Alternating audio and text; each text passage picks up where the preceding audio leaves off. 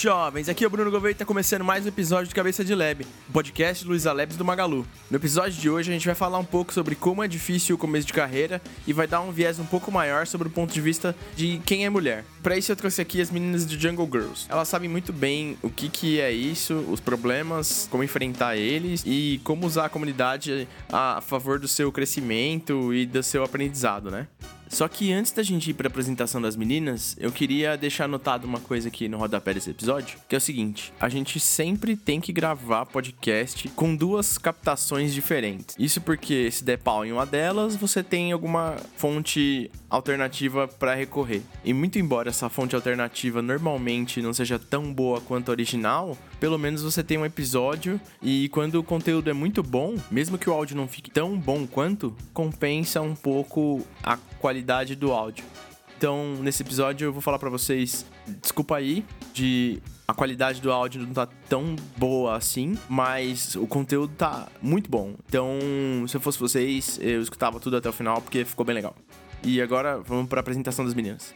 Oi, meu nome é Marília. Meu nome é Amanda. Oi, meu nome é Rafaela. Nós somos organizadoras do evento Jungle Girls aqui em São Paulo, que foi hosteado pelo Magazine Luiza, pelo Luiza Labs, no ano de 2019, em dezembro. Boa, animal. Pra gente tocar um pouco nesse assunto, vale aqui dar um, um, um pequeno spoiler, de repente, para quem tá escutando.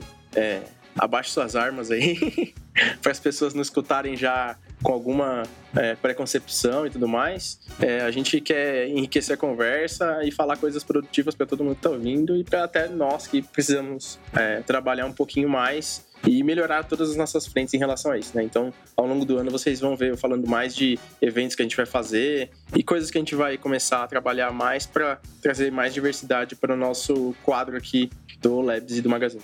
Beleza? Então vamos lá.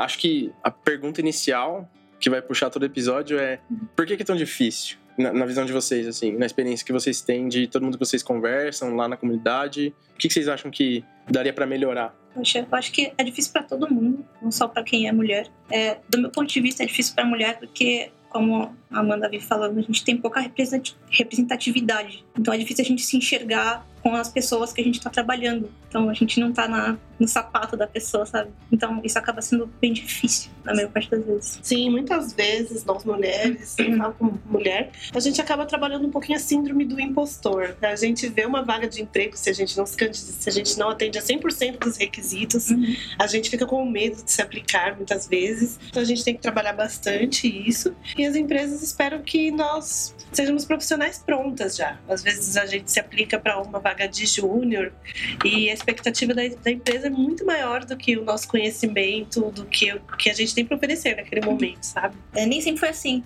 Nem sempre a programação teve poucas mulheres. No começo de tudo, lá por idos da década de 70, havia muitas mulheres na programação, as mulheres eram usadas como ferramenta de cálculo, enfim. A primeira turma de bacharelado de ciência da computação da USP tinha 15 mulheres e 6 homens. Então era bem grande, assim, e esse número foi caindo cada vez mais. E hoje em dia, se a gente for falar em números, uhum. nos cursos de engenharia e ciências da computação, apenas 15% das alunas são mulheres e 80% dessas 15 alunas, dessas 15 alunas desistem no primeiro ano de faculdade. Uhum. E isso é muito triste, muitas vezes por elas se sentirem sozinhas, por se sentirem inseguras, às vezes não conseguem fazer uma pergunta acreditando que é uma pergunta boba, que os homens ao redor vão julgar, vão julgá-las exatamente. Poxa, ela é burra. Eu não pertenço aqui. Não pertenço, exatamente. É muito triste.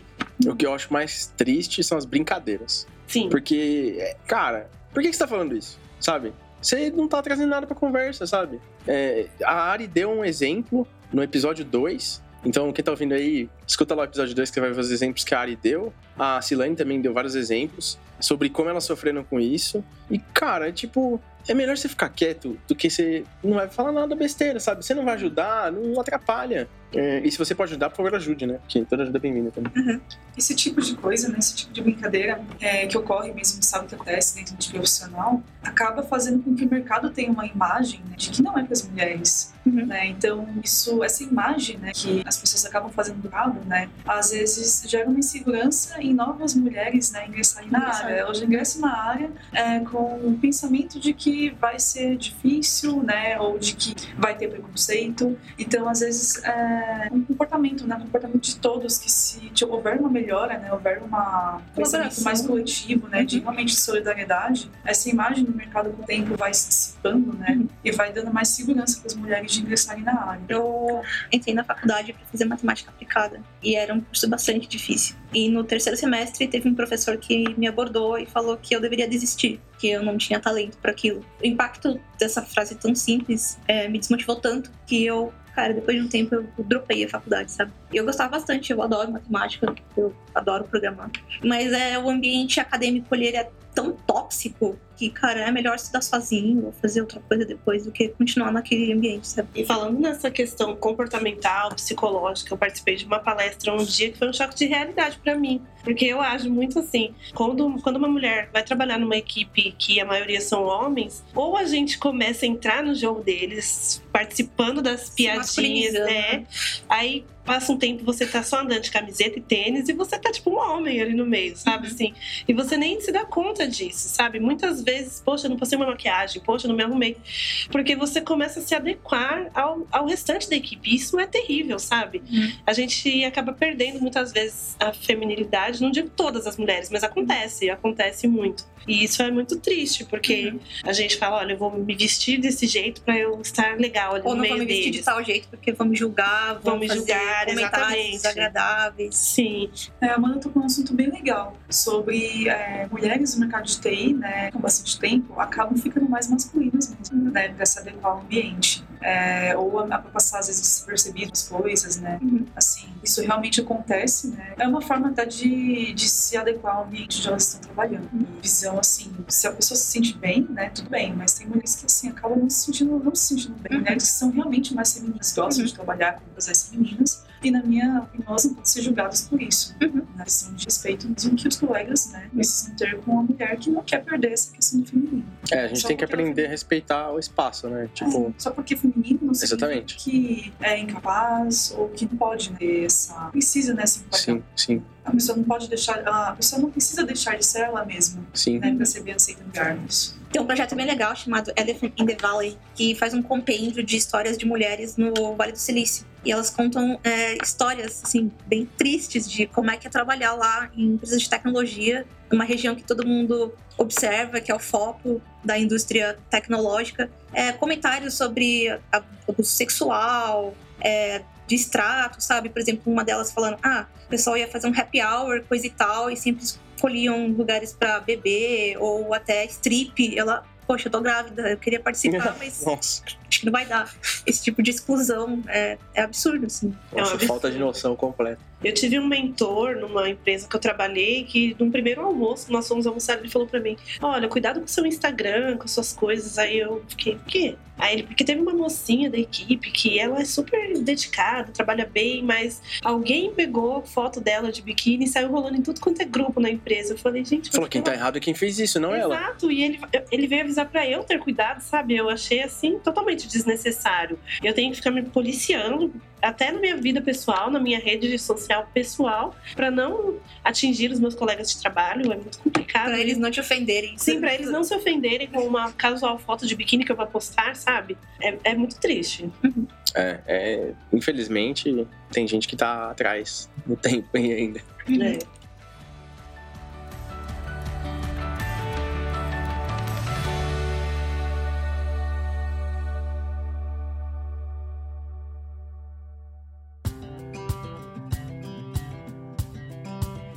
Acho que dentro desse esquema de dificuldades, tem coisas que são esperadas que a empresa é, faça e tem coisas que a gente espera que a empresa cobre corretamente e proporcionalmente, uhum. é, dado cada papel, né? É, então, por exemplo, para juniors, a gente tem expectativas determinadas para sênior, para pleno, para cada papel a gente tem um, para liderança, para diretor, gerente. Cada um tem sua expectativa e sua responsabilidade. Né? A gente, antes de começar o episódio, estava falando um pouquinho sobre isso, de como que às vezes a, a falta de oportunidade que existe para juniors é elevada é, e que é, é, colocada na mesa pelas empresas e que todo mundo só quer sênior, só quer sênior, ninguém quer formar ninguém, mas aí no futuro não vai ter ninguém. É, como que vocês acham que isso poderia ser melhorado? Assim? Eu acredito que as empresas têm que estar dispostas a investir nos funcionários. Não contratar, é claro, uma pessoa que não saiba nada, nada, nada, mas o básico. Se a pessoa, por exemplo, vou falar por mim, eu sou front, e beleza, sabe um HTML, um CSS, um JavaScript, dá uma oportunidade para essa pessoa. Chegando lá, ela vai se adequar ao framework que aquela empresa trabalha, e depende muito da pessoa também, né? O comprometimento que ela tem, o quanto que ela está estudando, o quanto que ela está se desenvolvendo e mostrando interesse na vaga só que é, a empresa não esperar um funcionário já pronto, sabe? Eu quero que um funcionário júnior saiba tudo com, os, com o pé nas costas e não é assim. A gente não está preparado, sabe? Sim. A gente tem uma cabeça aqui de que é, a maturidade profissional não tem nada a ver com o quanto técnico você conhece. É mais como você se comporta em algumas situações. Né? É, um sênior, eu espero que ele tenha maturidade de eu mostrar um problema para ele como líder e ele saber ir atrás e putz, saber pensar em resolver aquilo de maneiras diferentes. Quando fizer uma crítica, ele vai receber aquilo e refletir de uma maneira mais madura do que um júnior, que eu espero que vai receber aquilo e ficar um pouco mais arisco no comportamento, uhum. porque não entendeu como assimilar aquela crítica e tal. Então, tem tudo a ver com comportamento, porque o técnico, você vai passar material, pessoas competentes, elas vão conseguir entender aquilo, o que elas têm que fazer, entender como resolver um problema, aprender a ferramenta necessária e aplicar o conhecimento daquilo para resolver o problema. Então a gente tem essa mentalidade aqui dentro, né? É, vocês. E, e, aí, tipo, eu tô há sete anos aqui. Então, para mim, eu não sei como o mercado tá. É, o que, que vocês vocês dizem que o mercado está muito inclinado a não ter isso, ou a estar tá no meio termo, ou tem isso? É, tive uma experiência recente. De... O pessoal do LinkedIn é bem assedioso, né? E aí muitas pessoas só vêm atrás porque você tem um perfil feminino. E aí, depois de algumas insistências, eu acabei fazendo uma, uma entrevista tal. E aí queriam alguém que fosse, tipo, gênio da ciência da computação, manjasse de todos os algoritmos, estruturas e fizesse tudo de cabeça e tal. E aí eu fico pensando, poxa, você tá numa empresa que quer ter uma proporção de 50-50, mas você já quer que a mulher saiba tudo, sabe? Você não vai selecionar um grupo feminino, você está selecionando um grupo masculino, sei lá, com mais de 25 anos, transexual, enfim. Então, é, é, é bem estranho, assim, é, não, não é raro, é bem comum. Eu tive bastante sorte de ter entrado numa empresa, assim, eu só tinha pleno e sênior, na época eu era júnior.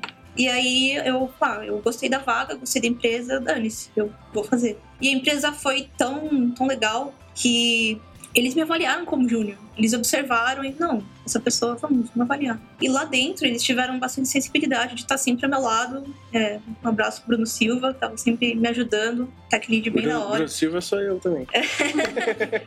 então, são pessoas que se deram o trabalho de investir na minha capacitação. Mas eu vejo que isso é exceção, não é regra. É, eu também, assim, eu Agora eu trabalho com desenvolvimento, mas minha última empresa eu trabalhei na TOTUS. Eu entrei lá numa academia e assim foi muito legal. Eles investiram na gente durante três meses. A gente ficou numa sala de aula para aprender o Proteus. Ninguém sabia. Pegaram pessoas bem diversas assim. E eu acho que é isso que é falta nas empresas. Investimento Eles, nesse nível. Né? Investimento né? nesse nível. Fala, beleza, vamos pegar um profissional que está se formando, recém-formado, vamos investir nele. E assim foi super legal. A gente aprendeu uma coisa nova, aprendemos a mexer com o sistema ERP. A turma que eu entrei e todo mundo se saiu bem. Depois, quando eles falaram, vocês estão prontos, aí a gente foi para cliente sozinho. E eu não me identifiquei muito com o sistema ERP e fui para desenvolvimento, só que eu também não tinha experiência e foi muito difícil eu conseguir uma vaga de desenvolvedora, porque eu só sabia o básico, assim, o cru, não sabia mais avançado. Hoje eu trabalho na Accenture, eu sou desenvolvedora lá front-end e eu entrei lá numa academia também, só que eu já entrei como júnior e foi a mesma coisa. Eles contrataram 100 pessoas de uma vez e dividiu metade para Java, metade para Angular, que é o, o, Angular, né, que a gente trabalha. E deram curso, a gente ficou um mês fazendo o curso e, assim, investiram na gente. Depois uhum. foram distribuindo. Só que eu só vejo iniciativas assim de empresas grandes. Tem muita startup que eu acho que poderia, tudo bem, não tem condições de contratar uma leve de gente assim, mas pega uns 4, 5, pega um profissional que seja sênior, pega uma semana dele e fala, ensina esse pessoal aqui. Faz um grupo de estudos. Faz um grupo de estudos, exa exatamente. Eu acho que falta mais esse investimento nas empresas. Uhum. Eu acho que é, em empresas grandes falta muito iniciativa das lideranças tomarem atitudes em relação a ter uma equipe mais é, heterogênea em termos de experiência, sabe? Tipo, ter a maior parte do time formado de plenos, aí a camada de cima com mais júniores e pouca gente sênior, porque às vezes o cara que é sênior, ele não quer discutir muito, ele às vezes tem um comportamento que ele tem muita experiência e ele julga que já sabe a verdade disso. Se ele trabalha no lab e tem esse comportamento, ele tem problemas, porque uma hora a gente vai pegar ele.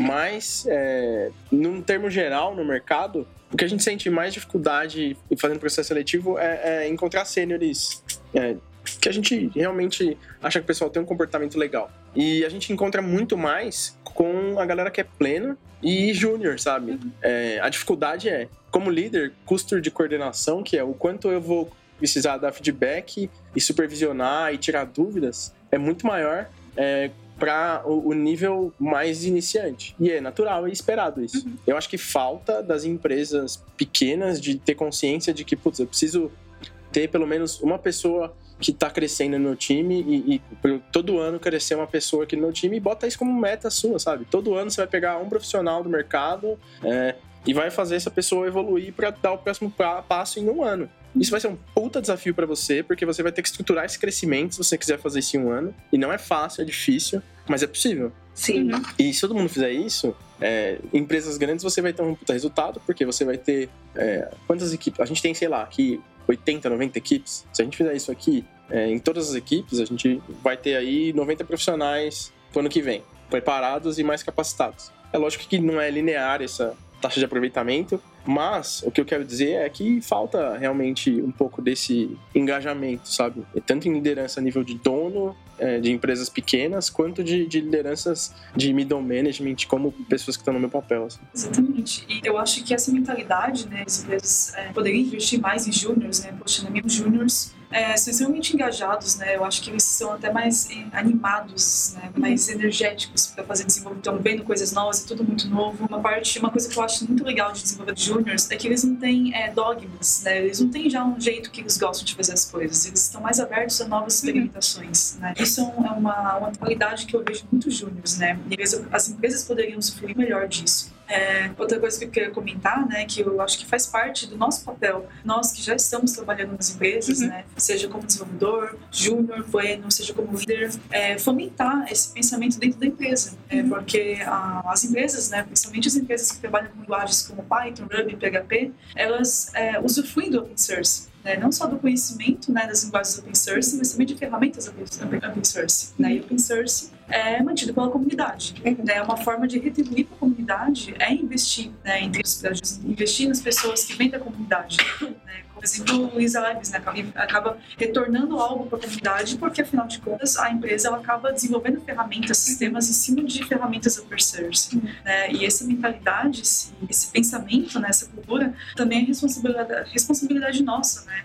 Conversarmos com os nossos líderes, né? nós fomentarmos Sim. isso dentro das é, cultura é responsabilidade de todo mundo, né? Exatamente. Cultura se constrói com todo mundo fazendo alguma coisa. Não é alguém que fala uma cultura e isso sempre. Esse é um ponto bem legal, assim, que a gente tá falando, ah, empresa, empresa. Mas é, tem todo mundo que quer aprender programação, quer ir para uma empresa, enfim. Existe o comportamento do open source. E é bem legal, assim, é, o papel da comunidade na construção de outros programadores. Então, ah, poxa, não consigo trabalhar numa empresa, ou talvez não quero. E aí você ter comunidades que direcionam os participantes a participarem, é redundante, de projetos open source. É, é muito legal, assim, até o papel do, do Django Girls mesmo, da gente estar tá aberto a poxa, é, você pode fazer um blogzinho para você, você pode ter seus projetos pessoais. A comunidade, por exemplo, do Python é gigante, então a, a participação das pessoas é enorme. Sim. É, então você tá numa empresa gigante chamada Comunidade das é. Linguagens. A comunidade do Python, eu já fui em eventos de algumas é, comunidades diferentes, alguns grupos diferentes. Uhum.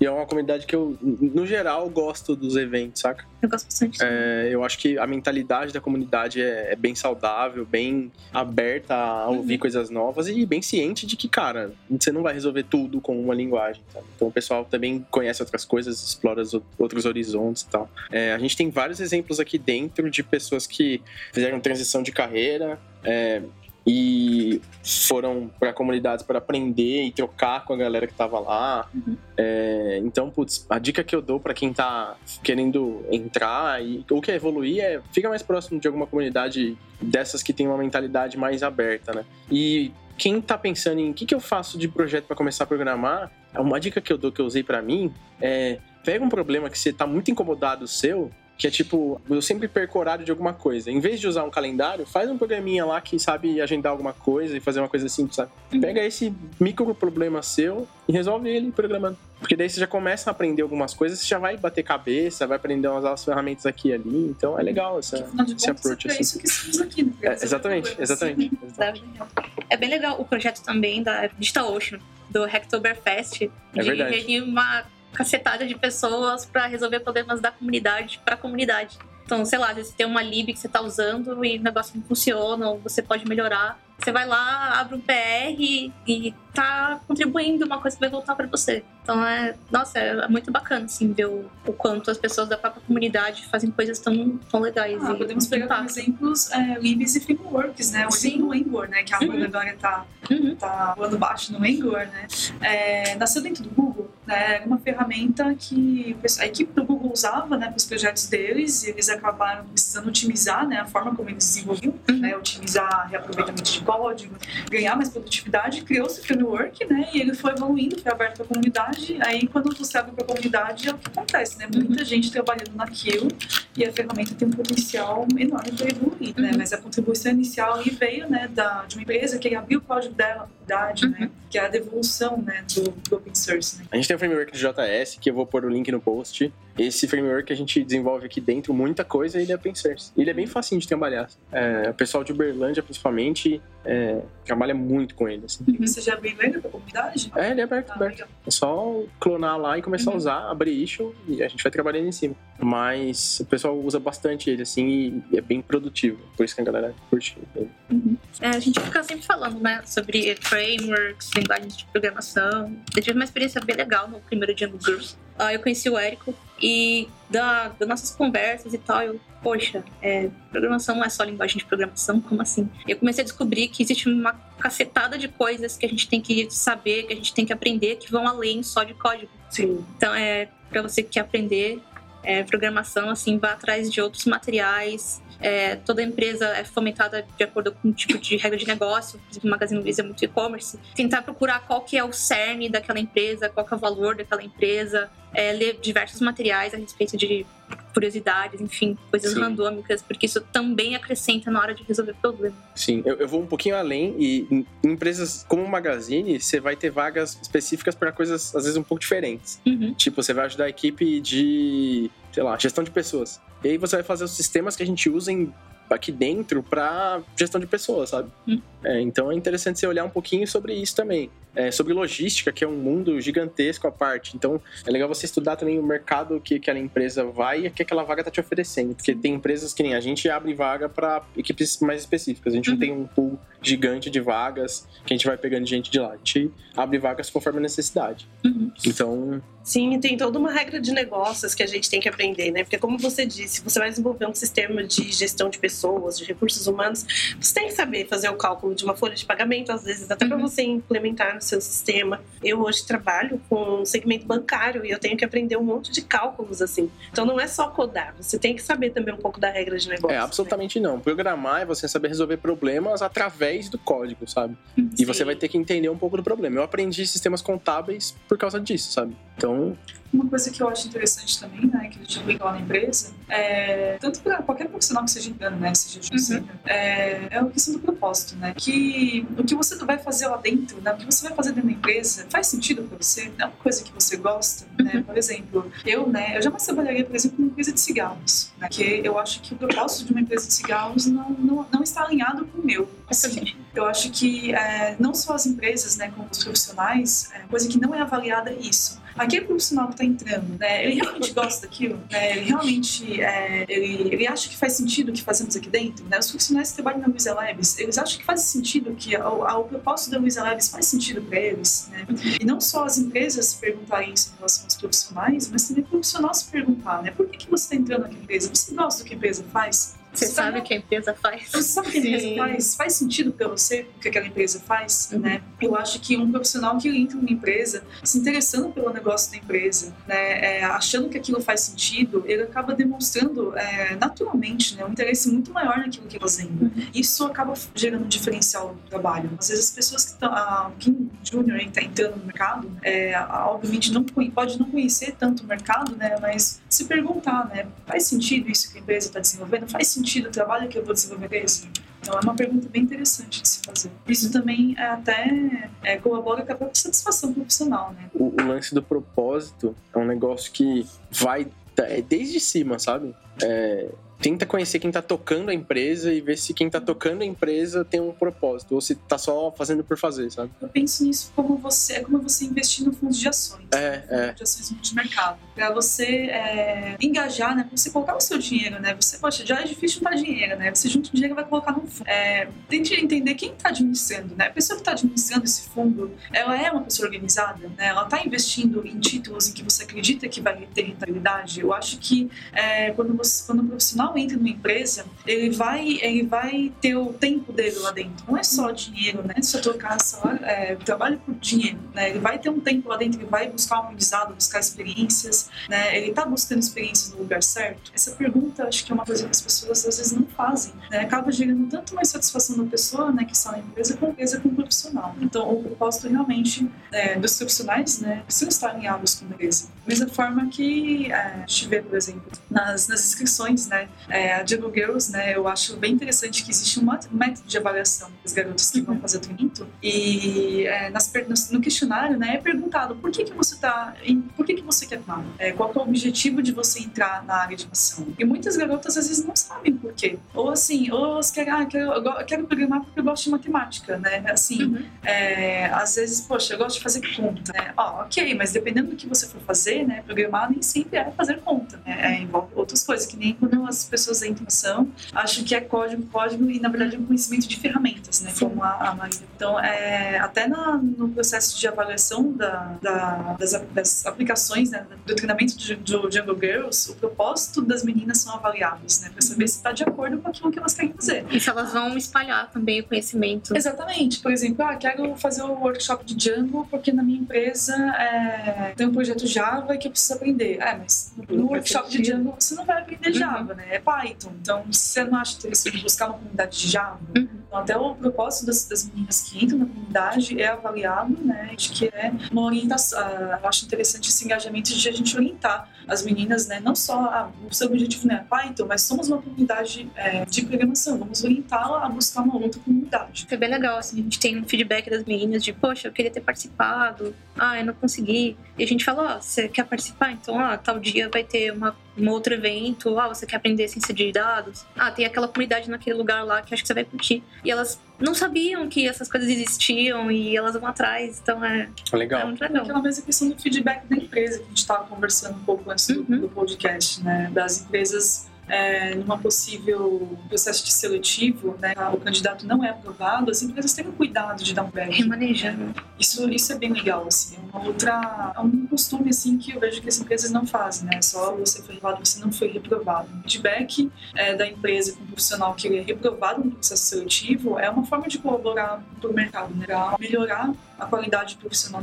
Sim, até o profissional saber aonde que ele errou, o que, que ele pode melhorar nos próximos processos seletivos, né? É porque assim, a gente fica falando empresa, empresa, né? As empresas são feitas de pessoas também. Uhum. Sim. A gente fala empresa. Também não, né? É só. É, não são pessoas, né? É, tem recursos, né? Sim. Tem eu, eu fico muito puto quando alguém chama pessoas de recursos. É. Tipo, muito puto, de verdade. Sim. Teve diretor aqui, que se ele ouvir aqui, ele sabe que eu tô falando com ele. Porque eu falei isso pra ele. E, e, ele falou, não, que a gente vai pegar os recursos. Eu falei, cara, aqui a gente trabalha com pessoa, não com recurso. E daí. Recursos pra mim é, sei lá, fornecedores, é, maquinário, né, ferramentas, pessoas são pessoas. E quando a gente fala de empresas, é, são feitas por pessoas. Né? Uhum. Isso é uma coisa que às vezes as pessoas elas não né, estão entrando numa empresa, na verdade você está entrando numa comunidade. Uhum. Né? Você está tá entrando numa equipe né, para trabalhar com pessoas. Uhum. Sim. É, esse negócio que eu falei do diretor também vale ressaltar um adendo aí, só pra não ficar que eu só dei esse porro nele já era. é, ele ainda tá aqui e faz um tempo que ele tá aqui. Por que, que ele tá aqui? Porque ele tá muito aberto desde que ele entrou a se adaptar e conhecer e mudar, sabe? Uhum. Então, ao longo do tempo, ele foi adaptando o discurso dele conforme a gente foi falando, cara, não fala assim não. Não fala desse jeito, não. Muda um pouco aqui, muda um pouco ali. E ele foi super se adaptando. Então é bem legal ver alguém no nível dele ter todo esse trabalho, sabe? Então, se você tá ouvindo aí, ouviu isso, tá assistindo mal, parabéns. Teve uma pesquisa na Universidade de Carnegie Mellon em que foi é, procurado sobre a quantidade de mulheres nos cursos e tal. Depois das pesquisas que eles fizeram, eles acabaram fazendo um curso pré-introdutório, assim, para quem não sabe absolutamente nada, total beginner. E depois da introdução desses cursos, aumentou a proporção de mulheres nos cursos de ciências da computação em 42%. Então, é quando você está atrás de mudança, você investiga e propõe alguma ação é, o resultado é muito positivo. Então, é empresas que, ah, sei lá, eu não concordo com, com nossa diversidade, enfim, você está proposto, tá a mudanças e fazer alguma coisa. Sabe? Não, ah, eu, é, minha empresa não seja tem um agente da mudança também, né?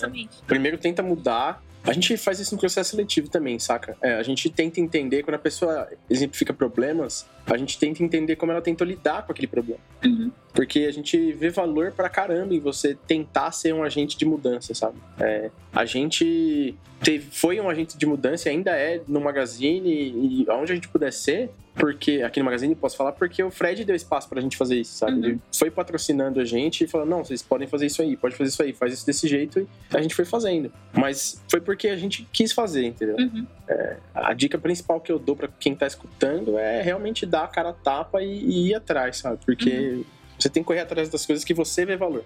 Pessoalmente, quando eu comecei a trabalhar, eu encontrei a Bia, que é uma das organizadoras, e foi muito importante ela ter me levado para comunidades onde eu conheci meninas que tinham tantas coisas em comum comigo, e aí conheci o Jungle Girls, e aí eu vi que o pouco que eu sabia era muito para pessoas que tinham zero conhecimento, e a partir dali eu ganhei uma força para sair de onde eu estava e para uma outra empresa onde tinha poucas meninas, mas é, as, pessoas, as poucas pessoas que eu conheci lá é, o Lucas de Oliveira, era uma pessoa que ele queria fazer mudança, sabe? E ele me dava cursos para fazer. Falava, ah, não, você tem interesse? Não, tô aqui meu login. Ele me dava o login dele no Udemy e outras coisas assim, para eu fazer cursos e eu aprendi muita coisa. Então, pode ser que você não seja um cara da comunidade, mas se tem uma pessoa do seu lado, é, dá um cutuco e fala, ah, Sim. você tá afim? Tem esses caminhos, tem é esses é livros. buscar um mentor, né? Ou uma mentora. Sim, a mentoria é, tem um papel fundamental na, na nossa carreira. A Marília comentou uma coisa que eu gostaria de compartilhar também, sobre o que, que mais me motivou né, a ser voluntária no Jungle Girls, né, com esse combinador.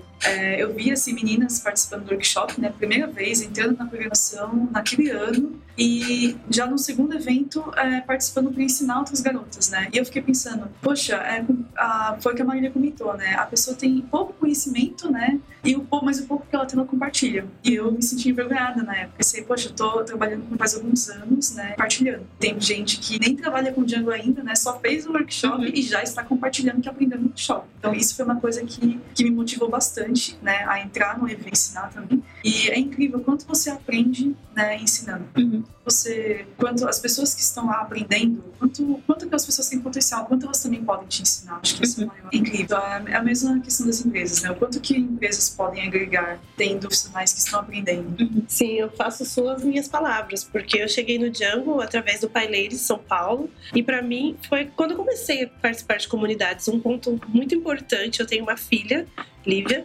E o primeiro workshop que eu participei do Pai Ladies, eu mandei um e-mail perguntando se eu podia levar ela, porque eu não tinha com quem deixar, sabe? Ai, dela. Sim, e as meninas foram super receptivas. A Roberta falou assim: olha, a gente tem um curso Python Kids, posso passar para sua filha? Eu falei, pode. Aí depois ela falou: pergunta se ela quer fazer primeiro. Eu falei, claro. E assim, eu não trabalhava com desenvolvimento na época. Aí depois, no próximo, eu ousada fui lá e falei, você é monitora. Me inscrevi pra monitora. Uns dias antes eu fiquei tendo um ataque de pelanca. Meu Deus, eu não sei do, nada. Do Django Girls. Peace. Do Pai Ladies. Ah, do, do Pai Ladies. Aí eu falei, meu Deus, eu não sei nada. E fiquei estudando, estudando, estudando e consegui ser monitora. E em 2018 eu me inscrevi para ser treinadora no Django. Eu cheguei a fazer o Django como aluna também. E esse tempo todo eu sem trabalhar com desenvolvimento. Eu me inscrevi para ser treinadora e fiquei estudando loucamente e você se comprometer a disseminar o conhecimento, você tem que estudar também. E uma coisa que foi muito legal que mesmo eu na condição de treinadora, eu posso ter dúvidas. Sim. Às vezes tinha coisas que eu não sabia mesmo, e eu não trabalhava com desenvolvimento. E eu chegava na mana do lado, por favor, me ajuda, minha aluna aqui tá com problema, eu não tô Sim. conseguindo. E agora em 2019 as meninas me chamaram para organização, eu fiquei super contente, sabe? Sim. Foi um novo desafio. Esse ano eu já não teria que estudar loucamente Django para treinar com as meninas, mas é um desafio maior você organizar um evento, você fazer a seleção, como a Rafa falou, é, conseguir patrocinadores, os custos. Nossa, assim, é, é- foi um desafio muito legal, assim. Eu sou muito Que a comunidade de- proporciona isso pra gente. Isso. Uma coisa que a Amanda comentou também, que eu acho super bacana, é ver né, garotas né, de outras áreas, Uhum. né, de outras áreas, por exemplo, eu lembro que na, nas inscrições né, tinham fichas né, de meninas que trabalham com agronegócio,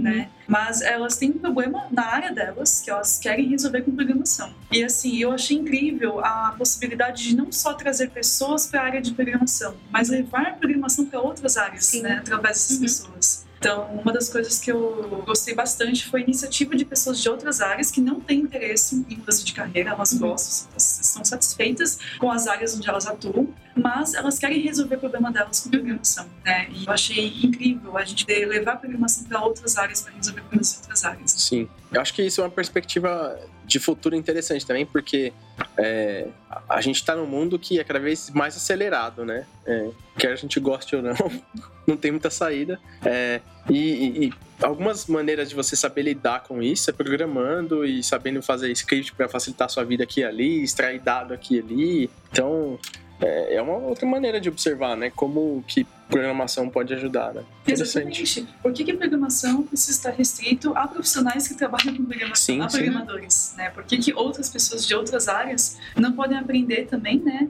É, e para resolver problemas da, da área deles, né? Data Science nasceu também com esse propósito, né? Para resolver problemas não só da, de várias é, áreas de negócio de atuação. Então, acho bem, eu acho bem legal ver pessoas de outras áreas querendo usar a programação de elas no meio delas, né? Eu acho isso incrível. Ou ensinar, assim, tivemos muitas inscrições de professoras que, ah, eu quero ensinar os meus alunos Ah, a legal. programação. É muito legal, sabe? Talvez ela não vá aprender a programação, mas o fato de você ter uma professora que. Geralmente o professor tem aquele, aquele tabu de eu sei tudo. Então a gente acaba não vendo o professor como alguém que tem mais coisa para aprender. Então ter uma figura que vai para sua sala de aula e fala: olha, eu fui no workshop e aprendi uma coisa nova, uma coisa diferente e eu tô aqui para ajudar vocês a aprender isso também. Isso muda muito o paradigma. Nossa, que legal. Sim.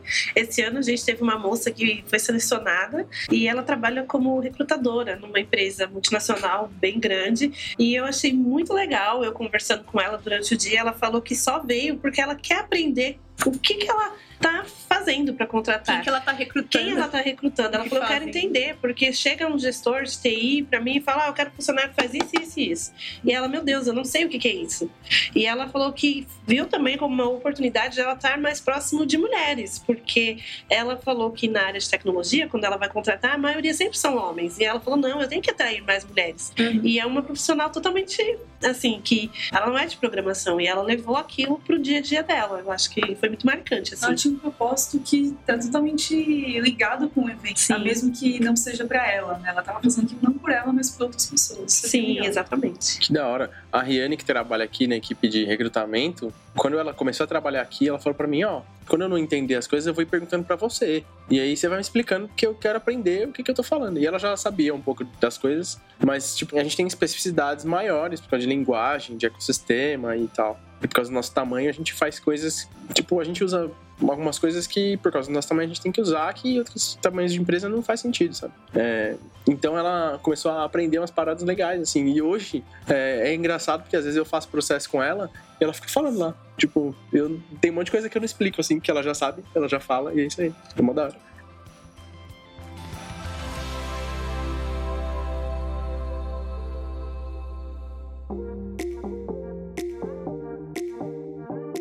Em relação a, a obstáculos, o, que eu gostaria de ouvir aí pode ser diretamente para mim, vocês podem me usar como é, é, é, entidade que canaliza isso, mas como nós, homens, podemos ajudar, sabe? Acho que a gente falou um pouco sobre os comentários, isso é o mais óbvio. Se você faz isso, tá escutando, pelo amor de Deus, já tá na hora de você parar faz tempo.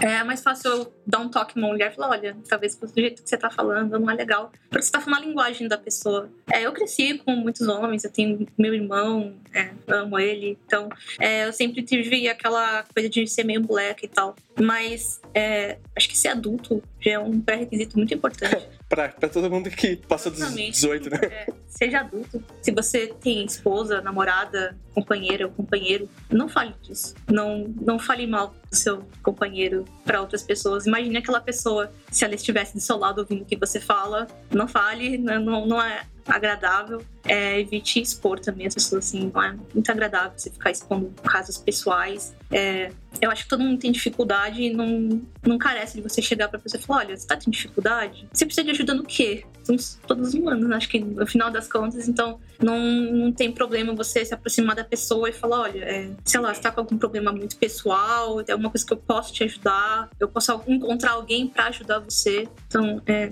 eu acho meio estranho, assim, porque é, eu sempre trabalhei com homens com uma certa idade, idades de relacionamento e tal. Então eu achava muito estranho as pessoas que têm relacionamento tratarem as mulheres do ambiente de trabalho de uma maneira muito diferente, ou de uma maneira agressiva, ou tratar como um homem. Já ouvi isso, assim, tava num grupo de, de colegas, assim, à noite, e começaram a falar umas coisas tão agressivas, sabe? Eu não sabia se eu intervinha ou não. E aí falaram, ah, ela é menina. Eu, como você esquece? Esse cara tá na sua frente. né? eu que um pouco assim de, de se fosse eu, ia gostar. Sabe, imagina você é o único homem na sala onde tem um monte de mulher e todas as mulheres começam a falar: olha, porque homem não presta, ah, porque homem não sei o quê, ah, porque só fica falando assuntos só femininos também, ficava falando sobre, sei lá, processos fisiológicos mulheres. sei lá, como você se sentiria se fosse Sim. só você? Sim. É, quando a Débora veio pra cá, eu sempre uso a Débora uma porra de coisa porque ela é a menina do time. Quando ela veio pra cá, a primeira coisa que eu falei pra ela, eu falei, cara, se a gente falar alguma merda, fala aí, por favor. Porque eu não quero que você tenha um ambiente que você vai se podar ou alguma coisa do tipo. Então, até hoje eu sempre falo pra ela, e a ideia, que a gente tá fazendo te incomodando? Dela, nada. E ela continua falando nada, sabe? Eu espero muito que ela realmente esteja falando a verdade. E ela sempre escuta, ela faz parte da galera que é, revisa os episódios do podcast. Então, ela vai ouvir essa, essa pergunta para ela, pública, é, antes de todo mundo. Mas eu espero muito que seja verdade. E se você é líder e tá escutando isso, isso, eu acho que um comportamento desses ajuda bastante, sabe? É, Sim. Uma coisa assim também que eu vejo é que às vezes tem alguns grupos de homens e eles veem que um outro tá fazendo uma coisa errada, só que eles não falam. Não, você tem que falar, cara, não fala isso, velho. Sim. É, é, bem absurdo isso, assim. Tem que esperar alguma mulher falar, olha, eu, fulano tá falando uma coisa que eu não tô gostando, sabe? Aí eu tive um caso assim parecido, e aí eu falei com os meus outros colegas, e eles, ah, eu também não curto. Então, mas por que só eu tenho que falar? Aí existe, acaba existindo um estigma que a mulher é sempre reclamona, a mulher tá sempre incomodada, ah, não pode falar nada agora na frente dela, essas coisas. Então isso acaba também restringindo, sabe? Ah, eu tô incomodada, mas eu não vou falar, porque senão eu vou ficar com estigma de, ah, que só fala, sabe? Sim. Eu acredito que o respeito também é o primordial. A partir do momento que você tem uma mulher na equipe, você não tem que subjugar os conhecimentos técnicos que ela tem. Você tem que, por exemplo, às vezes ela pode ter uma dúvida, não é você ir lá e fazer por ela, é você explicar se você sabe, sabe? É, homem, né? Explicar, ajudar ela, assim, realmente. E muitas vezes deixar ela ficar à vontade, sabe? Na equipe, eu acho que é muito importante acredito que uma das coisas que eu gostaria de pedir, né, uma entidade masculina hoje, que é pelo Bruno, é, é, que não só para o Bruno, mas para todos, né, ter empatia, empatia pelo próximo, né, respeito e empatia e entender que as pessoas elas têm uma visão, uma visão de mundo, às vezes uma visão diferente da sua. Então, nós mulheres, às vezes, nós temos alguns traços diferentes dos homens, né, uhum. às vezes por questão, é, às vezes até por questões biológicas mesmo, que vem mais de trás, né, mas, por exemplo, às vezes uma visão diferente, uma visão mais detalhista, uma visão mais emocional em relação a um assunto, em relação a um problema, né? E acho que empatia para entender, né, que as pessoas têm visões diferentes, né? E o respeito, e a Amanda comentou. E para as mulheres, né, a recomendação que eu daria, né, é que às vezes não entra tanto na defensiva, né? Uhum. É, às vezes entra numa equipe muito masculina, né, que comentáriozinho assim, ah, está me atacando, né? Às vezes saiu sem querer, né? A gente, a gente reconhece tem às vezes é, piadas que são feitas com o propósito de ofender, né? Mas algumas é às vezes brincadeira, né? Então assim, se não ofende, né? Às vezes ah, talvez entrar um pouco na, na brincadeira ou às vezes conversar com a pessoa, né? Olha, isso não é legal, né? Isso está me ofendendo, né? Então às vezes o diálogo é mais, o diálogo é sempre Vai ser primordial. Né? Sim, sim. Às vezes uma postura muito defensiva, às vezes acaba acaba gerando um impacto pior, né? Então assim, é, não, não digo que não, não estar na defensiva, né? Mas estar aberta ao diálogo, buscar o diálogo quando coisa for né? E eu acredito que a, a buscar também apoio de uma liderança, né? Caso aconteça algum problema assim, mas eu acredito buscar o apoio da liderança, né? E aí tem essa questão dos líderes também estarem preparados para lidar com esse tipo de situação. Sim, é essa parte que você falou da questão de entrar um pouco na brincadeira, eu, eu, não concordo muito, porque aí pega o primeiro tema que a gente falou lá no começo. Uma mulher, quando está inserida no ambiente, ela começa a entrar na brincadeira, fala: Ah, eu sou bacana, sou legal, tô aqui no meio de todo mundo e não tô reclamando. Eu acho que, dependendo da situação, a gente tem que falar sim. É, eu li um artigo um tempo atrás de um rapaz da Acreditas, eu posso disponibilizar depois, e eu achei sensacional. Ele, ele fez uma conversa com o um grupo. Ele conscientizando os outros homens que trabalham na sim. equipe. Por exemplo, ah, não vamos falar expressões como vocês podem falar, ah, vamos colocar o pau na mesa, essas coisas. E assim, eu não sou obrigada, sabe? Não, nem eu, como qualquer mulher, não tem que trabalhar ouvindo isso. Então eu acho que a gente tem que falar. Questão de falta de etiqueta tá? Você tá no ambiente profissional, né? É, falando, por exemplo, palavrão. E aí, fodeu. é, porque a gente fala, infelizmente. Ou infelizmente, sei lá.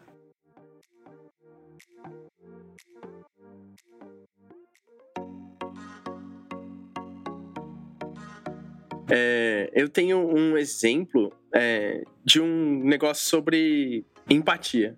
Tem uma pessoa que trabalha aqui que ela viajou para fora do país e ela tava, acho que tava no Queens. E aí ela entrou assim, ela com o marido dela e mais um casal. Eles entraram no bar. E nos Estados Unidos é bem comum ser tipo friend, sabe? Onde você tem um bar, é, as pessoas se encontram ali e fazem uma festa. E no Queens é um bairro que é predominantemente negro. E aí, ela é branca de classe média. Ela entrou no bar Naturalmente, todo mundo achou estranho e olhou para ela. Daí ela se sentiu reprimida e falou: O que, que eu tô fazendo de errado? E ela, tipo, entrou com vergonha, entrou, sentou e, putz, o que, que eu faço? E, sabe, causou uma estranheza muito grande. Beleza. Corta a história. Ela contou pra gente aqui, e tem um amigo nosso aqui que trabalha aqui também, que é o Renan. O Renan já gravou vários episódios com a gente aqui e o Renan também é negro. E aí o Renan, ela, ele, ela contou isso pra ele, o Renan virou e falou: É assim que eu me sinto em todos os lugares. Exatamente. Saca? Exatamente. Daí a gente, tipo, falando, nossa, velho, agora entendi. Saca? Às vezes a, a empatia só vem quando você passa por uma situação igual.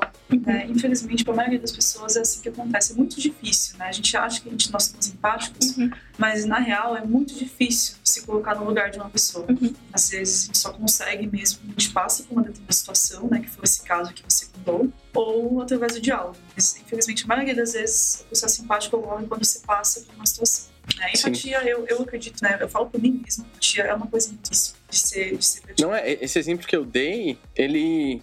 Tipo, eu acho que eu tenho uma empatia legal, mas quando ele, eu dei esse, ele deu esse exemplo, eu falei, caralho, velho. É um só doido, velho. Porque é uma perspectiva que você não tinha. E você começou a ter e você fala, caraca, que loucura, velho.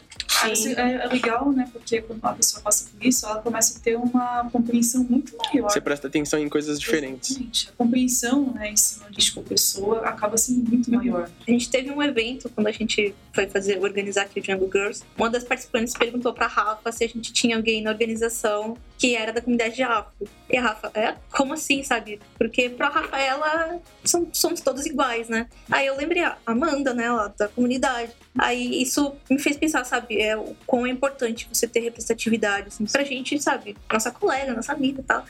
Mas pra outra pessoa é uma referência, é um negócio que vai puxar ela pra, pra fazer um negócio diferente. Pra mim, assim, é, quando ela me perguntou isso, sabe quando você não pensa? Nem, ah, a Amanda é negra, mas eu, ok, e daí, né? É, é uma pessoa como qualquer outro, tá? colabora com a comunidade, com todo mundo, né? É, não é mais nem menos por causa disso. Sim. Né?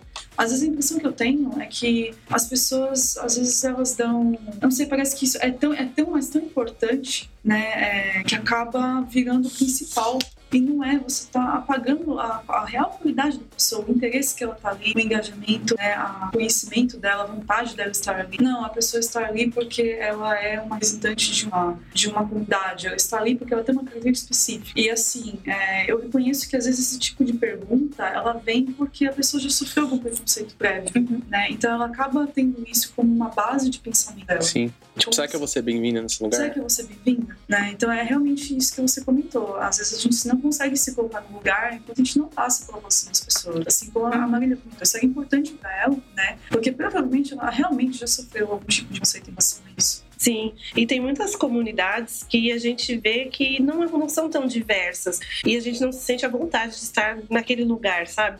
Eu, como mulher negra, eu gosto de me sentir representada, de ter representatividade. Por exemplo, o Minas Programa, que é uma comunidade que eu fiz o curso, o foco delas, assim, a maioria são para mulheres negras, eu acho sensacional. Eu tenho uma mentora, que é a Marili, a gente se encontra de 15 em 15 dias e a Marili foi fundamental na minha vida, assim, para eu estar onde eu estou, porque é ela que me ensinou muitas coisas técnicas que eu sei. Então, assim, é importante. Eu tenho a Keila, que é da Talk to Works também, eu sigo ela loucamente e eu me vejo representada por ela, porque ela é uma mulher importante, ela sabe muito de Angular, eu falo, poxa, eu quero ser igual ela. Então é importante sim a gente ter essa representatividade e a gente mostrar para outras meninas negras, poxa, que legal, eu tô na organização de uma comunidade, elas também podem estar. Não é um ambiente que é majoritariamente branco. Uhum. E eu entendi esse ponto de fala que você comentou que o Renan falou, porque eu me sinto assim muitas vezes, diariamente, assim. Eu tô no meu local de trabalho, às vezes. Eu não sei se a pessoa tá me admirando de eu estar ali ou se ela tá achando uma afronta eu estar ali, sabe? E é muito complicado. Então, só quem sente na pele pode dizer isso. É um Sim. local de fala que eu acho que é bem nosso, assim, Sim. sabe? Quando, quando o Renan falou isso, eu fiquei uns dias pensando e daí eu falei, cara, vamos lá. Que eu quero conversar com você em como a gente pode, sei lá, o que eu posso fazer? O que a gente pode fazer? É, e, cara, a gente começou a conversar e a gente foi cavando coisas de, tipo, é um problema muito grande, assim, muito maior do que eu tinha o sonho de que fosse. É, então, tipo, é um negócio que é, é doido de você pensar, sabe? Porque até você ter um exemplo bom que nem esse, é bom no sentido de que te faz ter uma perspectiva diferenciada, você não, não pensa nisso. É, e depois que você teve, é legal você pensar e falar, putz, será que eu tô fazendo isso, causando isso, onde eu posso melhorar? Então você que tá uhum. escutando, reflete um pouco sobre isso também, sabe? Uhum. Sim. Questão de referência, sim, eu não, não tenho tantas referências femininas. Eu tive bastante por causa da Beatriz. Foi ela que me sugou pra esse mundo e me fomentou também, me ajudou a continuar a não desistir. É, não tenho muito, assim, referência feminina é, tecnológica, assim, mas na ciência, porque eu sempre gostei muito de ciência. E aí o meu tech lead lá na Sherpa, assim, falou isso pra mim. Cara, se não tem referência, seja ela, vá atrás. E é um desafio, assim, muito grande, assim, eu tá na minha empresa, de as pessoas irem atrás de mim para tirar dúvidas, irem atrás de mim para pedir auxílio, para perguntar coisas, para ajudar com problemas. É muito incrível, assim, é, é bizarro, porque você tem que aprender muita coisa, é muita pressão, mas é, tem uma resposta tão boa, assim, de você virar a referência. É muito bacana isso. Sim, é, e aqui eu vou aproveitar um gancho e dar spoilers pra. A gente no Labs tem um monte de gente que tem exemplos de vida muito legais, histórias muito legais para compartilhar que, putz, a gente saiu de uns lugares e chegou em onde tá hoje e vai chegar ainda em outros lugares. E esse ano a gente vai fazer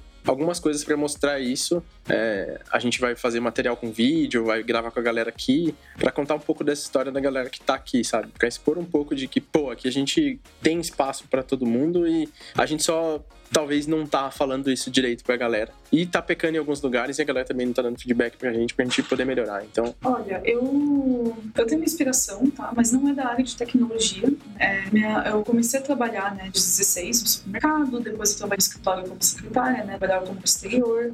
E nessas empresas, todas as líderes que eu tive eram mulheres eram é, mulheres que já tinham bastante experiência, já tinham passado por muita coisa na empresa onde elas estavam, né? Então, meu início de carreira, que não, como não iniciou na programação, né? Meu início de carreira foi nas áreas, as minhas líderes foram mulheres. eu admirava muito elas pela confiança que elas demonstravam, né? forma como elas davam com o Bernard e principalmente pelo senso de justiça que elas tinham em lidar com isso. Né? Então, assim, a sua referência, né? Posso passar, né, para quem está ouvindo, que a sua referência não precisa ser exatamente a uma pessoa que faz aquilo que você está fazendo. Sua referência pode ser qualquer pessoa. Como líderes femininas, assim, eu tenho uma referência muito forte de líderes que eu tive né, antes de entrar na área, que por uma questão de postura mesmo, de como que elas resolviam as coisas, eu acabei pegando um pouco do que elas faziam. Isso foi legal. Uhum. Legal. Minha família também sempre foi muito matriarcal. Minha avó, minha mãe, minha tia. Eu sempre admirei o fato delas nunca perderem, sabe, o jogo de cintura. Eu sempre achei legal. Minha mãe é professora, atualmente ela tá trabalhando como coordenadora numa escola. Eu sempre achei incrível ela conseguir lidar com mil alunos numa escola só abrindo a boca, sabe? Ela ter um, um controle que outras pessoas assim não têm. Então eu sempre achei incrível o fato dela conseguir coordenar a casa sozinha, coordenar a escola sozinha, mudar a vida de tantos, tantos alunos, tantas crianças. Então, é, ela não é programadora, ela nem gosta muito de exatas, mas eu sempre tive isso como uma referência, sabe? De eu quero também ter o, o, controle no sentido mais positivo, né? Não de ser control freak, mas de ter uma, uma posição de respeito, sabe? Eu acho que no fim a gente quer trabalhar para fazer a diferença e ser respeitado, sabe? Do que a gente fala, sabe? Não, ah, é, você tá falando um negócio, mas eu não vou ouvir e vou ouvir outra pessoa, porque eu acho que você não, não, é, não é respeitável. Isso é bem legal. E pelo fato de ter um background científico, assim, eu sempre curti muito cientista, assim. Tem muita cientista mulher que fez muita coisa legal. Na própria programação a gente tem muitos nomes, né? A Mary Curie sempre foi uma inspiração muito grande para mim. Eu sempre me espelhei muito nela. É, eu, eu, cheguei a falar isso no Jungle Girls, que é, hoje em dia por mais que seja difícil, a gente fala sobre os obstáculos da mulher. Antigamente era tão mais difícil que o pai dela teve que usar os argumentos dele de conhecimentos para colocar a filha dela na escola, colocar ela na faculdade. E era muito difícil porque ela era a única no curso e era, ela não tinha como fazer algumas coisas, as pessoas se deixaram ela de lado. Então ela teve a ajuda de um professor que acabou virando o marido dela, que é Kiri. É, é muito incrível, sabe? Porque hoje em dia a gente tem muita facilidade. Então não, não se deixe abater por causa disso. Use é, da, das experiências das nossas colegas, da nossa comunidade. Hoje, por mais que seja difícil, é bem mais fácil do que um dia já foi. Então, esses nomes da história me impactam bastante, assim, falando de um nome mais comum, que é a Ada Lovelace, que é a filha do Lord Byron. Assim. Acho que as pessoas conhecem mais o Byron, por ele ter sido poeta, do que pela Ada, sabe? E ela considerada uma das primeiras programadoras, sabe? É, foi a primeira pessoa no mundo a desenvolver algoritmos que funcionassem máquinas. Uhum é uma referência extremamente forte. Foi uma mulher, foi uma mulher. Uhum. Sim. Quão, incrível isso, sabe? Sim. Puta referência. Sim. Verdade. Eu vejo como referência, falando, como a Marília disse, a minha a parte familiar também é muito importante pra gente. Eu fui criada por mulheres, né? Pela minha avó, pela minha mãe. Minha casa sempre foi só de mulheres. Até cachorro, tartaruga, gente, sempre foi feio. é. Hoje sou só eu e minha filha também. Então eu acho que é muito importante. Minha mãe me apoia em tudo que eu falo. Mãe, vou fazer um curso de não sei o quê. Vai, e ela escuta, eu posso falar mil vezes o dia inteiro que é que ela escuta. Uhum. Tá sempre ali me apoiando. Eu tenho muitas referências, mas eu gosto muito de pegar gente que é gente como eu, assim, sabe? Que veio muitas vezes de uma condição não tão legal. Porque eu sou do Capão Redondo. Hoje eu moro em Guarulhos, mas eu sou do Capão Redondo, gente. Então, assim, eu morei lá até os 23 anos. E eu vejo como uma conquista, assim, a minha vida, sabe? Porque muitas das meninas que cresceram comigo, que meninas da época de escola, não chegaram aos pés do que, graças a Deus, eu consegui chegar, sabe? Então eu gosto de pegar pessoas assim e ver como, ter como referência, sabe? Como eu disse, eu gosto muito da Keila Menezes, que ela é bem importante na, na comunidade de front-end. Eu vejo mulheres como a Nina Silva, eu tenho como referência para mim, assim, pessoas que vieram de baixo e chegaram em lugares, assim, que muitas vezes a gente não imagina que vai chegar. E eu acho, se ela pode, eu também posso. Uhum. Eu gosto de ter esse ponto de vista, assim, Sim programa é bem legal, né? A gente falou da questão da família. Antes da gente começar a gravação, estávamos falando sobre por que, que as mulheres saíram da ciência da computação. E aí a gente acabou falando que a partir da década de 80, quando as pessoas começaram a ter computadores pessoais, as famílias compravam computadores para os meninos. E a gente está falando da importância da família na representação de uma figura, sei lá, científica, de você ir atrás de algum tipo de carreira, porque a sua família está trazendo para dentro. Então, se você é pai e tá ouvindo a gente, estimule seus filhos a, enfim, percorrer algum tipo de carreira que eles gostem. Legal que no nosso Jungle Girls a gente teve a primeira vez uma aluna de 13 anos, porque o pai dela tava fazendo curso. Caraca. E ela tava lá e uma menina super motivada. Então, por mais que a gente fale de figuras públicas e coisas assim, eu acho que a família tem um papel muito importante assim nessa representação. Sim. E eu acho que é legal a gente mostrar para as meninas desde cedo o quanto é fácil para elas aprenderem. Porque, por exemplo, essa menina de 13 anos, ela pegou legal o treinamento, sabe? Nossa. O dia inteiro. Uhum. Eu digo até pela minha filha, quando ela fez o Python Kids com a Roberta, ela conseguiu entender, sabe? Eu acho que é mais fácil uma adolescente entender do que a gente até, uhum. sabe? Então é legal mostrar para as meninas já desde cedo, olha, segue esse caminho se você gostar, porque você vai estudando, é, quanto mais você vai crescendo, você vai evoluindo, elas vão ter muita facilidade, vão se dar muito bem no mercado, sabe? Teve uma pesquisa da Microsoft, eles encomendaram que as meninas tinham interesse em programação a partir dos 11 e aí nos 15 começava a decair. Sim. Aquelas fases em todas. Então, é, se você tem interesse, continua tendo interesse, vai atrás, ajude seus colegas também, seus filhos. É, Amanda, poxa. É, se você é bem, se você é bem jovem, é menino e, e não, não tem um comportamento nocivo, saca? É, ajuda e tipo, faz junto essas coisas, porque é legal, sabe? Se você é novinho, você ainda pode mudar com a sua geração aí o que vai vir. Então faz parte desse público que vai mudar, sabe? Ou se você é garota e não gosta de programar, não, não tenha preconceito contra garotos ou garotas que gostam de programar, porque... Não tenha preconceitos at all, mas... É, de fato. É, é, é bem, bem chato. Mas enfim, é, acho até legal, assim, Amanda, comentar o fato de ela trabalhar no nosso mercado de tecnologia sendo mãe, assim. Como é para você esse, esse fator? Como foi para você quando você teve a, a Lili pequenininha? Como as empresas levam isso? Olha, Hoje em dia ainda tem muita empresa que você vai fazer uma entrevista que a primeira coisa, o que você vai fazer com seu filho se ficar doente? E isso, assim, é muito complicado, sabe? Vou fazer o que, gente? Pôr na barriga de volta? Se ela ficar doente, eu vou levar no hospital, é, sabe? Não tem. Que tipo de pergunta é essa? É, então, assim, é, hoje onde eu tô, graças a Deus, não tive esse problema. Eles são bem flexíveis. Às vezes, se eu preciso ficar remoto, eu posso ficar com a minha filha. Eu acho que vai muito da nossa área. Antes, quando eu trabalhava na área comercial, eu não tinha essa flexibilidade que eu tenho hoje. Oh, minha filha não tá legal, vou ficar remoto. É bem legal. Eu acho que isso eu acho que é uma, uma vitória para mim. Eu adoro ficar remota, assim, sabe? Eu consigo fazer a matrícula dela na escola e depende muito da, da cultura da empresa, sabe? Entende que tem uma mãe ali, que às vezes ela vai precisar se ausentar sim, mas se ela tá cumprindo o papel dela com responsabilidade, dá essa oportunidade para essa mãe, entendeu? E eu digo mais por ser mãe. É, eu vou admitir assim que eu morei com a minha mãe até o ano passado. Quando eu morava com a minha mãe, eu não era tão responsável do quanto que eu moro sozinha. Eu preciso daquele emprego. Então, assim, eu moro sozinha e eu tenho uma, uma boca para alimentar, então eu tenho que ser responsável. Duas, né? Exatamente. A sua, é, a minha também, eu preciso comer também.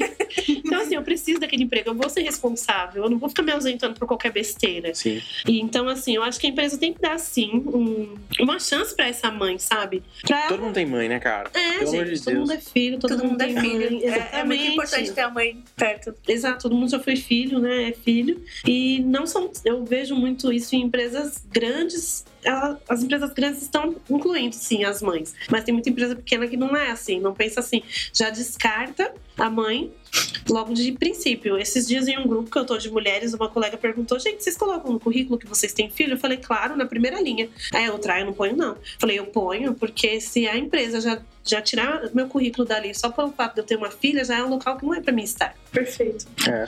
Então é eu acho que a gente tem que pôr sim. As o processo seletivo é de mão dupla, né? Exatamente, é. é uma via de mão dupla. Se eu não falei que eu tenho uma filha, eu vou falar na hora, a empresa já vai me excluir dali sim. se for uma empresa que não tá de acordo, entendeu? Sim. É isso que muita, muitas empresas não entendem. Não é só a empresa que está escolhendo o profissional, é o profissional que também está escolhendo. Sim, com certeza. Exato. Não só no processo seletivo, mas depois que você entrou e enquanto você estiver lá também. Exatamente. Porque ao longo do caminho você pode falar, putz, eu não quero mais fazer parte disso. Não tô mais com a energia que essa empresa precisa para fazer alguma coisa, sabe? Então é esperado. Isso dá um medo, às vezes, de trabalhar como desenvolvedora e, poxa, eu às vezes fico com medo de ter um filho porque, sei lá, vou ser demitida depois que eu voltar da maternidade, sabe? Como, se você puder dar uma dica ou algum conselho para quem estiver ouvindo. Olha, eu vou te falar que esse é um medo meu também. A minha filha já tem 12 anos, tem horas que eu penso muito assim, nossa, será que eu quero outro filho, gente? Porque, infelizmente, quando a mulher ganha neném, aí já tem aquela, aquele pensamento, né? Poxa, durante uns dois, três anos já é uma mulher improdutiva. Não é uma mulher que eu vou poder promover agora, porque ela vai ter que faltar para ir no médico, ela vai ter que faltar por escolinha.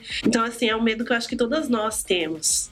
Eu acho que depende muito da cultura da empresa. Eu, hoje em dia, cheguei num ponto da minha vida que em qualquer lugar que eu for me aplicar, qualquer lugar que eu for trabalhar, eu quero saber como que é a cultura, os valores dessa empresa, Sim. sabe? Se eles não vão me julgar pelo meu lado familiar, por eu ter uma filha, eu acho que é importante. Mas eu, eu não vou dizer para você, não, não tenha filhos. Claro, você tem que ter uma filha, assim, um filho, é, é importante para você. E você não ficar se limitando a isso, sabe? Deixa acontecer. Você tem um potencial técnico legal, você trabalha, já tem experiência. Eu acho que uma empresa bacana vai sim te querer, você tendo filho ou não. Tem uma empresa que eu gosto muito, que é a Talk to Works. Eu vi uma no Facebook uma postagem que um tempo atrás eles contrataram uma mulher que estava grávida de nove meses, cara. E eu acho que é sensacional. Então, são nesses lugares que a gente tem que estar, sabe? Eles contrataram, ela ganhou o neném logo depois, tirou a licença dela numa boa, continua trabalhando lá, sabe? Então, eu acho que é nesses lugares a gente tem que pensar bem onde que a gente vai pisar e um filho não vai mudar nada. Não. Claro, muda, mas assim, muda muito, mas não vai mudar o nosso lado profissional, sabe? Fora que não faz sentido as empresas pensarem dessa forma também em relação às mulheres, né? Porque hoje em dia a mulher e o homem estão no mercado de trabalho. Hoje criar uma criança é papel dos dois, né? Sempre foi, né?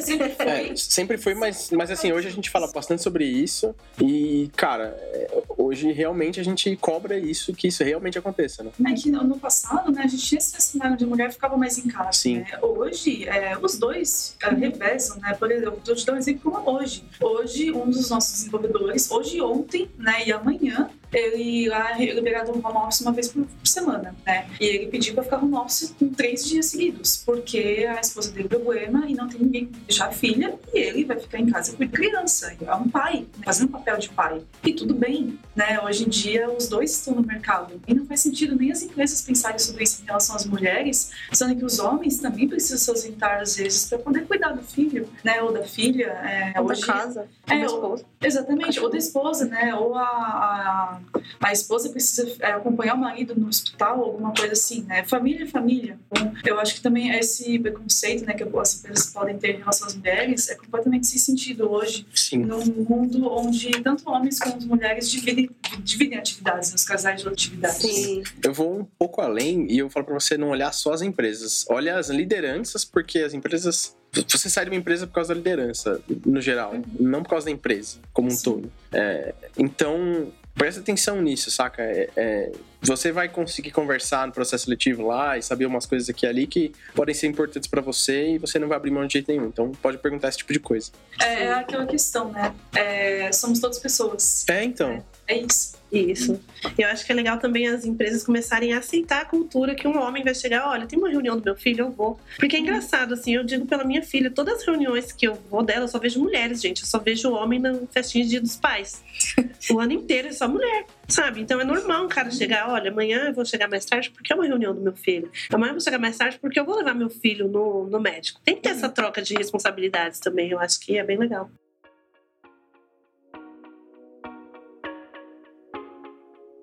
Bom, a gente está no Twitter e no Instagram como arroba cabeca de lab. Eu tô como arroba bfgouveia. Eu sou Marília, estou no LinkedIn. Eu acho que é Marília Moraes. Bom, eu tô no LinkedIn como Amanda Silva Dev. Eu também estou no LinkedIn como Rafaela S. Saconi, vocês. Hoje vocês encontram o Jungle Girls tanto no LinkedIn como no Facebook. É legal vocês procurarem Jungle Girls São Paulo. Tem o e-mail. Sim. Sim. São Paulo.junglegirls.org. Pode mandar lá mensagens. É, nosso último evento foi em 2019. Então aguardem mais informações para os próximos eventos. Podem entrar em contato conosco. Boa, legal. Tem também o tutorial, né? Para quem quiser aprender Python Django, né? O tutorial é muito falado, né? Muitas pessoas que entram lá na empresa comentam, ah, eu aprendi Django com o tutorial da Django Girls, né? Eu, eu diria que é o melhor tutorial que a gente disponibiliza. Boa. Bom, é isso aí. Valeu. Valeu, galera. Valeu, galera.